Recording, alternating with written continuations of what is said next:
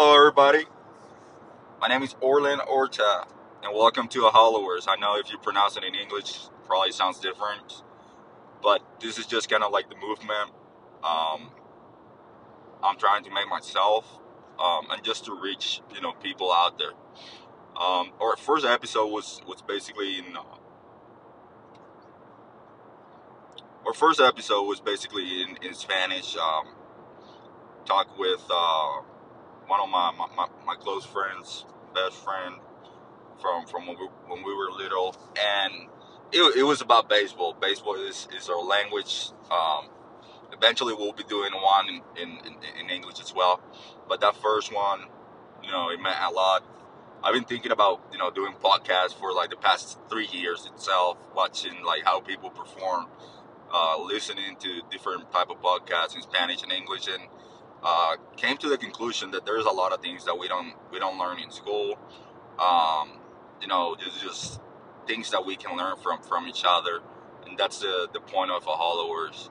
Um, you know, the, the reason why I wanted to do it in English and Spanish is because Spanish is my native language. Of course, it, it, it comes as a second nature when I'm talking to somebody. But in English, you know, it, it, it I get uh, kind of like the challenge of, you know, just speaking in a different language, which is not my native, native, and that's the reason why. And you know, just to reach out to to the the non, and just to reach out, you know, to to to more people, and and the the more we can reach out to, um, you know, the better the impact will be eventually. So you know, today's episode, I wanted to talk about Orland in America. And the reason why I wanted to talk about Orland in America is because, um, as you know, I know a lot of people that are currently in that challenge, uh, especially living in an island, which is 100 by 35, you know, where I'm from, Puerto Rico. And, you know, a lot of times, uh, you know, it's a tough decision to, to consider moving to the States and with that comes many challenges. The first one being the language barrier. So just um, going back to you know my high school years, a couple of years back, I won't say I won't say you know how many years, but not that bad. So uh, I got the opportunity um, to actually move to Texas um, with my godfather.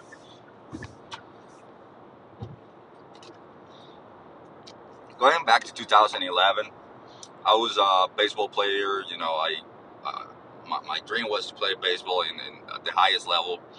Um, and you know, uh, I was playing in this academy, and I was not getting the opportunity or the exposure that I was wanting to to to get. And you know, my uncle um, present to my parents his opportunity um, to move with him.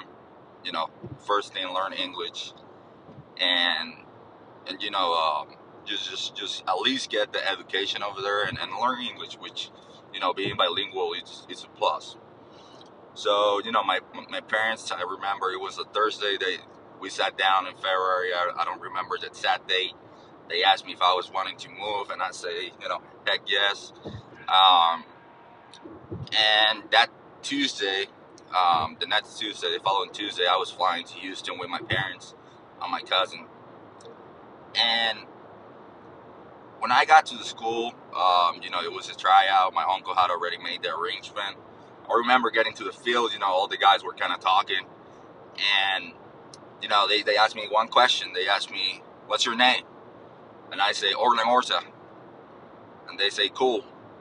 And they ask me, where you from? And I say, Orlan Orta. so right here started, you know, my Orland in America and, and the challenge that, that will start for myself. Um, but, you know, um, going back to my first podcast is baseball, you know, is, is our language. Uh, it doesn't matter where you're from. Going back to my first podcast, uh, which it was uh, baseball, baseball is our language. Um, you know, baseball is our language because no matter where you're from, no matter where you're at, you know, a sac bunt is a sac bunt steal is a steal. Squeeze play is a squeeze play. Um, you know, shuffle is shuffle. second base, first base, third base, and home is the same. It doesn't matter where you at. So right here, it became you know the new journey for myself. Uh, I remember one one story, um, which you know just talking about in that line of uh, language barrier. I had two two buddies uh, from my baseball team. You know, I invite them over to play, you know, um, MLB the Show or 2K or FIFA, and you know they asked me during during the course of the night. They asked me, "Hey, can we stay?" And I say, "Sure, sure, all you want," because I thought, you know, that they were wanting to stay. You know, just just just stay for for longer for a longer period period, and you know, a few hours went by, and one of my buddies asked me, "Hey, can you give me a pillow?" And I said, "No pillow." The other one said, "Hey, can we get some blankets?" And I was like, "No blanket."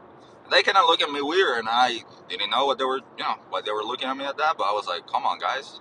In my mind, of course, it's kind of late. You know, it's running late. Can, we get moving? Because I, I'm tired. So eventually, I understood, and they they were asking if they were, you know, they were allowed to stay the night. So I'm like, oh my God. So I went to my uncle's. I'm like, bro, this just happened. They asked me if they were able to stay. I said, sure, sure, all you want.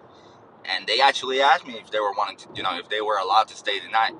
And you know, my uncle was like, you know, just give them some pillow and some blankets. So I was like, ha, that makes sense. They were asking for that. of course, you know, that's one of many, of many challenges another story, and it was the first day at school. I remember going to the cafeteria. It looked like a mall plaza, like a food court, um, similar to what we have in Puerto Rico. They had like five different, uh, I don't know how you call it, venue or just just places to eat. And I went to the, the place that had the shortest shortest line. I didn't know how to pay. Let's start with that. You had to scan your ID. You had to put money. I was like, I, I don't know. I was not that tech. I just came from Puerto Rico, you know, where you know you pay. I think it was like two seventy five or three something, and you get the whole course. But here, nah. You have like they scan your ID. Thank God I had a voucher because it was my first day and it was free. But I got you know the, place that got the shortest line, and you know I started eating and man, no taste from that burger. I was like, oh my god, what is this? and you know I put mustard, ketchup, try to, to you know make it better for myself. Try to eat it, I couldn't eat it. When I got home, I explained to my mom, which you know my parents were still there. I I told them you know what I had eat, eaten, and he came to the conclusion that I was eating a veggie veggie sandwich, and I'm like, oh my god, this is gonna be long, and it's just the first day. Second day, I got lost in school. Somebody from my you know, the advisory. I, I didn't make it in class. They reported. Somehow they found me in the school. I was lost. Thank God. Because I don't know, you know, where I was going. Um, but yeah, that's that's part of the challenges. Uh, as far as for myself, uh, with language barrier. Um, another story with language barrier. You know, I remember my my English class, uh, Mr. Huge. Uh, and again, I don't know if I'm still pronouncing his his last name right, but I remember uh, somebody I don't know who it was came to the classroom with like a shelf of books. Like I'm talking, there were like 150, and they hand out a novel by the name of Great Gatsby. Again, I know the movie came out with Leonardo, but we're talking back in 2012 there was no Leonardo yet. Um, and they gave with that with that book, they gave us about 150 questions, uh, 130. It was something ridiculous. I remember I used to post a lot in Facebook, even though I used to misspell. I used to, to spell school like it was actually a skull, like S K U L L. And somebody, you know, I I got into my house and somebody from from my friends. I remember going home with the assignment of the 150 question, 130, and I posted on Facebook. You know, oh my God, I have this assignment, 150 question, and somebody to this day I still don't know who this person was. And you can ask my uncle; he can vouch for me. she told me, "Hey, send me those questions. I can help you. I read that novel. I love it." I was like, "Huh, okay. Here you go. Boom, send it." By I told her I need these questions by Monday. Okay. On Sunday, she, she sent me the questions. She answered all of them, but like five or six of the 150 again. But she didn't remember. I was like, you know what? I really appreciate it. Thank you so much. Um, you know, I can pay you. Uh, I didn't, even though I have money, I didn't have money at the time, so I don't know what I was going to pay her with. But, uh, you know, I was like, you know, really appreciate it. So when I got to the school on Monday, guess what? That was the prior for the whole semester. So I had done all the work because I didn't understand what he was saying. I just say yes if he sounded good. If he sounded bad, I would say no. One time he asked me, "Are you sure?" And I said yes. And he he told me, you know, but this is wrong. And I was like, no, no, no, no. Okay. Um, and of course, you know, uh, a learning curve. I was like, oh my god, you know, this is gonna be a challenge. Again, all this happened within the the first couple months of being in in school. Um, one one story, and a lot of people ask me, you know, why do you call people yes sir or yes ma'am? Um, so I learned the hard way. What was the hard work? Uh, the, the hard way. Again, language barrier. We're still in the language barrier phase. Um, I remember being, um, you know, when when we got to baseball, we we usually, you know, went to the locker rooms, get changed, and right after that, we used to meet with our coaches, right, and the manager and all that. So I remember Coach Jack, his favorite phrase, it is what it is, still hated to this day. Um, he asked me something. And I say, yes. He says, excuse me? I was like, I don't know what else he wants he wants me to say. I say yes already, but yes. I said again. The guy behind me said, Yes, sir. And I said, Yes, sir. that wasn't one, I remember Coach Yagner. I still don't know how to say his name.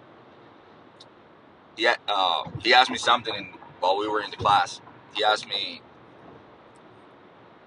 he asked me a question. I, I still don't remember what it was because I probably didn't understand still. But and I say yes, and he says, "Excuse me," and I say, "Sir, yes." And he says, "Excuse me." Looks like you want to go back to Puerto Rico, and I was like, "Oh my god!" And I say, "Yes, sir." and I understood from that moment on, it was gonna be yes, ma'am, and yes, sir. Till this day, I still do it. Doesn't matter if you're younger, doesn't matter if you're older. Well, it doesn't matter if you're older, respect. But doesn't matter the age, you guys get the point. You know, we, we need to treat everybody with the same respect. So, till this date, if I don't know your name, you know, I'll call you, yes, sir, or just ma'am. Just respect. And I don't want to go through the same thing that I did back in 2012. Not that it's to happen, but I learned my lesson. another language barrier moment, you know, and this is fast forwarding to now. I think I can speak English, right? Or at least you understand what I'm saying. Um, I was given this project, you know, of uh, managing kind of like my own account, um, or not my own account because it was the company I worked for, but you know, just just go have my first business trip, it, it, it, was awesome, awesome time. You know, great, great opportunity. Um, and I remember once I came back, I was gonna be leading the project type of thing. So we had a lady in class, um, and if she listened to this, she's gonna laugh because I mean, during the whole training period, I used to call her Miss William or Mrs. William. Why? Because I didn't know how to pronounce her name. I, I didn't know how to ask her A couple months after that, I learned how to how to say her her, her full name, LaQuisha Williams, and I was like, you know what? I'm so sorry. Okay, this it, it, was a language barrier. You know, you put me you put me on the spot. I didn't know how to say it. It, it was hard for me. Okay, they understood. You know, they all laugh. Um, in the same project, there, we used to we used to use a word which I pronounce occupancy occupancy is actually occupancy. But because my pronunciation and my accent and many other things, right, um, didn't help, I used to say occupancy. Everybody in the project knew what I was saying. Let's just make that clear. But, you know, it was a challenge learning the pronunciation. So, you know, when when when somebody moves to the states, uh, you know, I'll say that other than the cultural cultural changes and, and many other things I can come with, that the, the the first challenge or one of the challenges that, that we have to that, that that is for ourselves, you know, who, who we don't speak English as a first language, is just learning the, the language itself.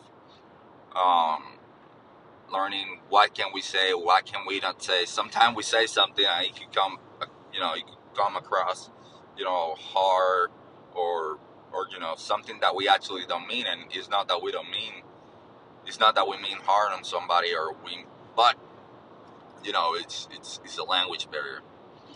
Um, another thing that I wanted to talk about is um, it's just you put your own obstacles you know, through life, through everything. Why? Because I remember um, just, you know, when, when I came to the state, I you know, I lived through Texas a year and a half. When I left Texas, I was still not able to learn English the, the right way. You know, I could have a, a conversation for sure. My best friend is from Texas. You know, I, I speak with him. He helped me a lot. But it was it was still it was still a challenge. Um, so fast forward into 2017, um, you know it it puts you know that that learning curve that I had in 2012. It put it in practice. Why? Um, we went through Hurricane Maria, and a lot of people know this. Um, if you're listening for the first time or listening to me the first time, you know, we went through Hurricane Maria. It was uh, it was a hard challenge for me, for the people in Puerto Rico, um, myself, my parents. We we lost everything. When I mean everything, we lost you know the house that we live in. We let we lost you know um, just sacrifice that my parents made.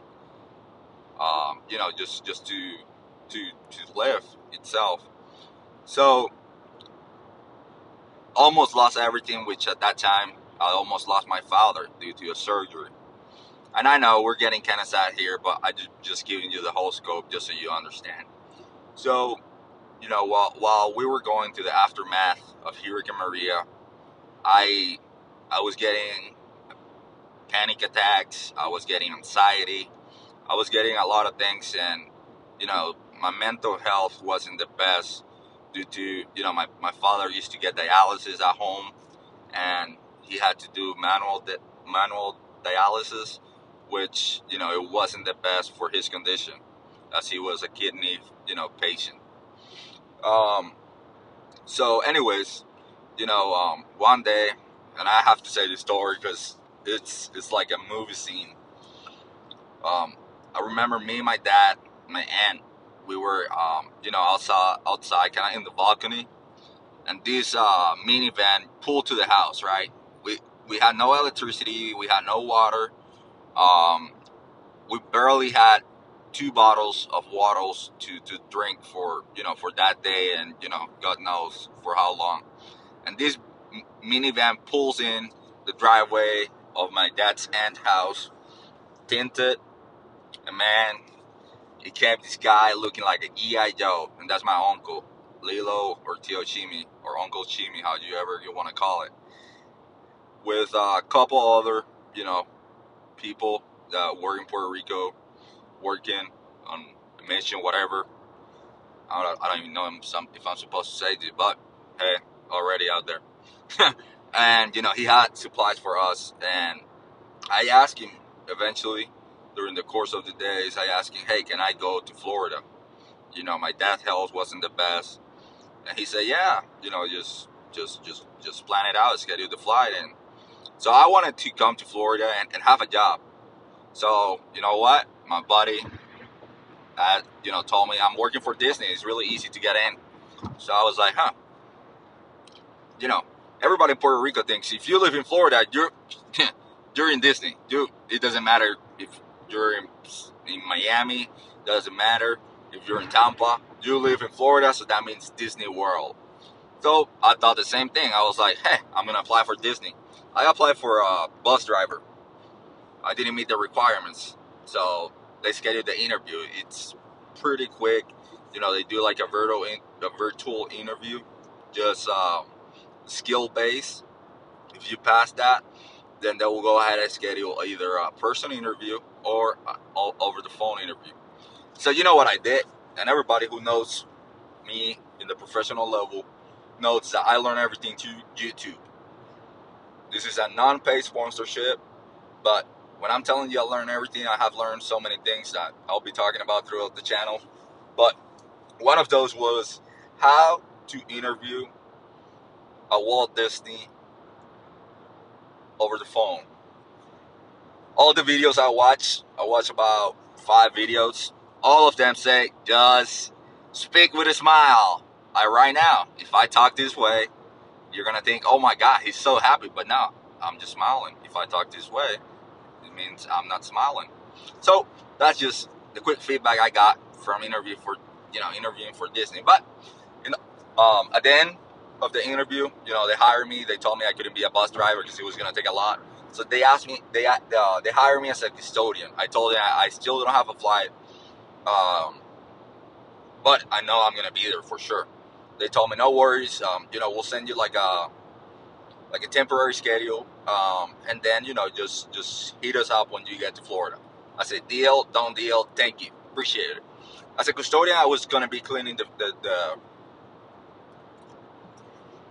as a custodian, I was gonna be cleaning the the park itself, which I had no shame. If I have to do whatever, I will do it. But when I got to, you know, fast forwarding, um, when I got to Florida, and let's let, let's just let's just do a parenthesis here. Let's just stop right here. Before I came to Florida, um, three days before, I was actually with one of my frat brothers. I was cutting grass, doing landscaping work to get some money, right? And I was uh, I was in Caguas or Gurabo around that that area, um, doing some you know landscaping work with my frat brother. Um, and we didn't have signal in some spot, but when I came to an area that I had signal, my mom had told me your dad called an ambulance. And in my mind, I still didn't process it. She explained me, you know, we're at the hospital. So now I'm like, okay, okay, makes sense. Um, and when I started processing my dad, you know, which, um, if you met my dad, you know, you, you knew that he, um, he didn't, he didn't show any, anything. Like it, it was, you know, it, it was like the person who I don't think is gonna do that, right? In this case, like I look at him and you know he's strong, like, but for him to call an ambulance, it took a lot from him, right? He wasn't feeling well. So no problem. When I got to the hospital, I'll remember. And yeah, we're getting to the sad part. Trust me, it will get better. When I when we when I got to the hospital, you know, he told me you're gonna be the man of the house. I'm looking at him like, what the hell are you talking about? And you know, I remember that we're gonna have to do a surgery on him. And I remember the day after, um, you know, when we got to the hospital, it was the day the surgery. They put me and my mom in a like a special room or something, some type of room that we were we were not with everybody um, who were waiting on a patient for for for for surgery. We were by ourselves. And again, my dad had many surgeries here, so we know the process. Okay, so this wasn't the normal process. This lady um, came out to the room and she said, "Oh my God, my husband had a surgery this morning, but they had an emergency surgery." I look at my mom, my mom look at me, then that's that's that. You know, it's my father. They took the lady out. The lady was crazy, but she was right. my dad was having an emergency surgery. The condition, um, I'm gonna say in, in, in, English or Spanish, pericarditis or carditis. Uh, is basically where you, when you have water on your heart, and you know the the, the heartbeat is going on a slower pace due to the water around. So that's what they had to perform on my dad. A lot of hours went by. Uh, I can say it was like three. I, I remember till, till this day, the doctor came on a green scrap full of blood. When I'm telling you full of blood, just think about a movie scene. The doctor wa- walking out with his scrap full of blood. That's basically it. And he said, God has a plan for him. And, you know, I, I didn't understand. He brought it back, and I'm like, what the hell you mean? And he said, he died three times during the surgery, but he has a purpose. And it was shocking. He asked me, I'm a mom, you know, he explained the whole process. I, I wasn't listening, or I tried to listen, but it, I didn't capture that process. He asked us at the end, "Are you guys want to see him?" I said, "We say, of course, yes." Um, and when we went to the ICU room, all I remember were machines all over him, tube in his mouth, and he was kind of handcuffed just to make sure he didn't take the tube out. Of course, started crying, kind of like just just started wondering what what had happened. Like, you know, we talked yesterday. You were fine, and still, this was three days of my scheduled flight. Uh, you know, all I remember, he used to put, you know, like we're good. His thumb, his thumb, like kind of like, you know, we're good, we're good. His thumb up, and he did that, and kind of like tapped me twice on my hands, kind of like, it's gonna be okay. I'm gonna make it through. I asked the doctor, I'm like, you know, I have a scheduled flight, but I want to speak with him before I go.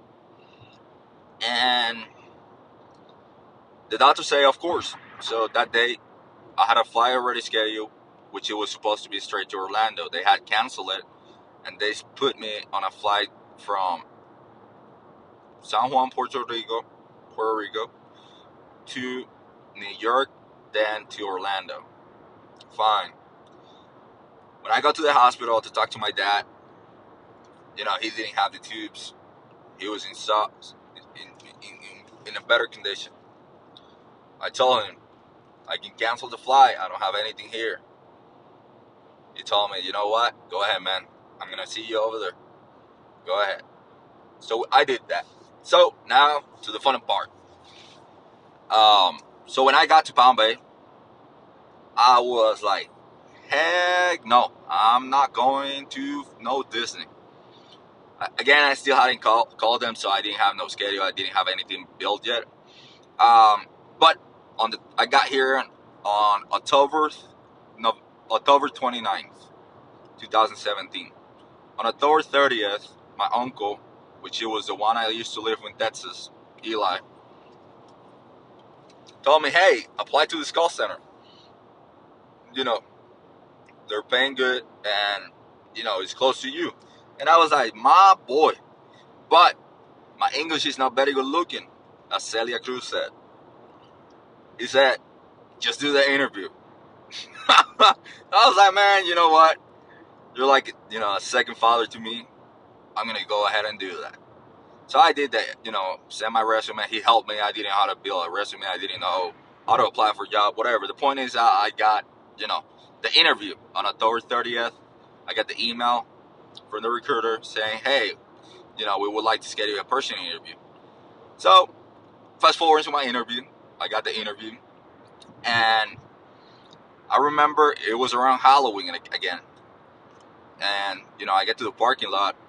There's a lady which I am, you know, um, I appreciate a lot. Um, her name is Christina. I think her last name more. But it was Halloween, so she was dressed as a, you know, uh, as a biker. You know, kind of with the bandana, the whole outfit.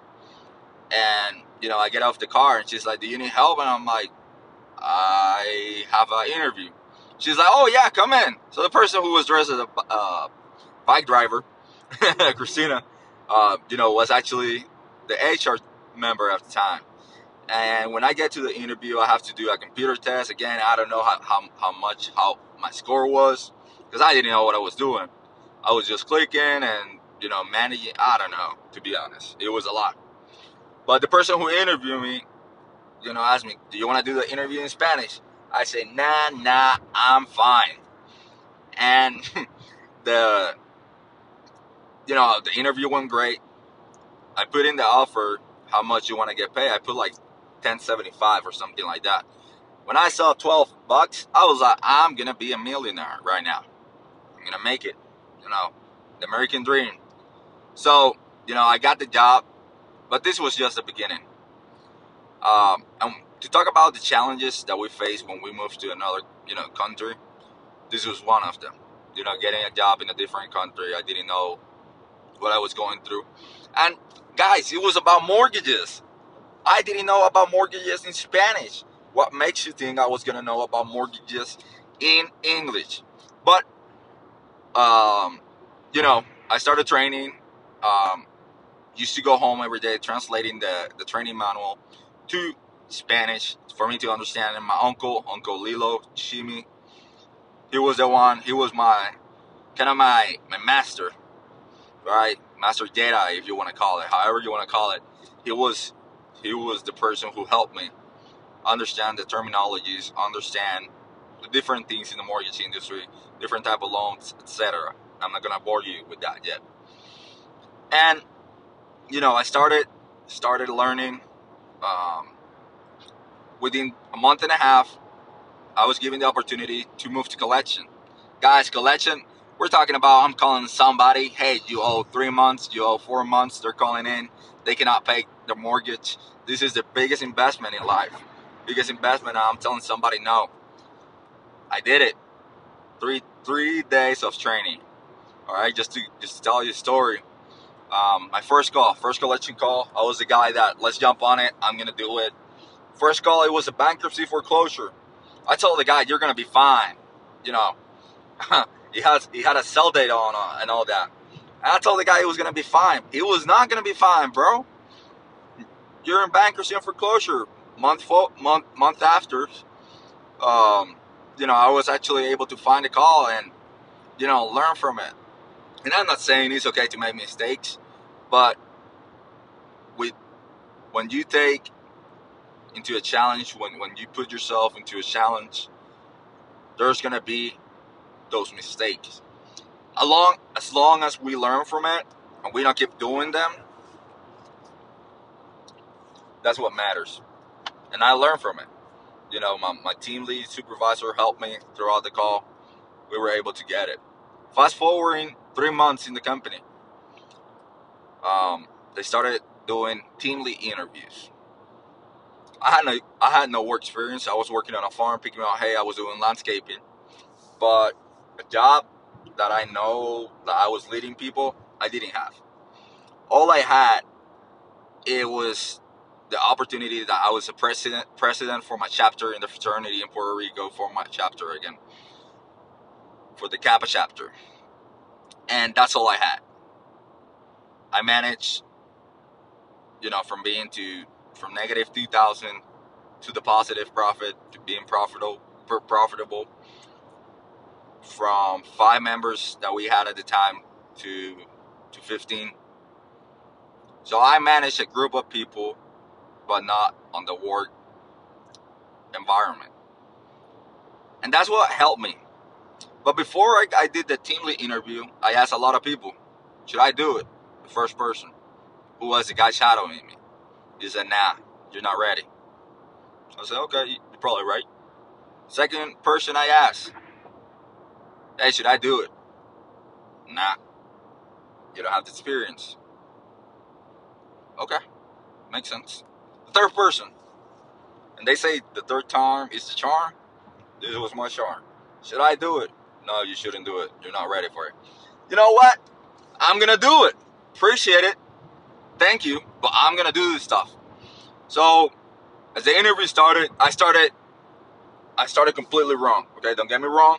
And again, it's okay to make mistakes, but because I was talking to the people I train with, with the people um interview me, with the people with my team lead, I felt that I could just speak, just just speak out. But I started, I, and I used profanity on the beginning of the first sentence of my freaking interview. And they asked me, whoa, whoa, whoa. So that's that they explain a little bit better. And I'm like, okay, I'm so sorry, so sorry. I'm Puerto Rican. I don't know what I'm saying. My English is not very good looking, like Celia Cruz used to say. say.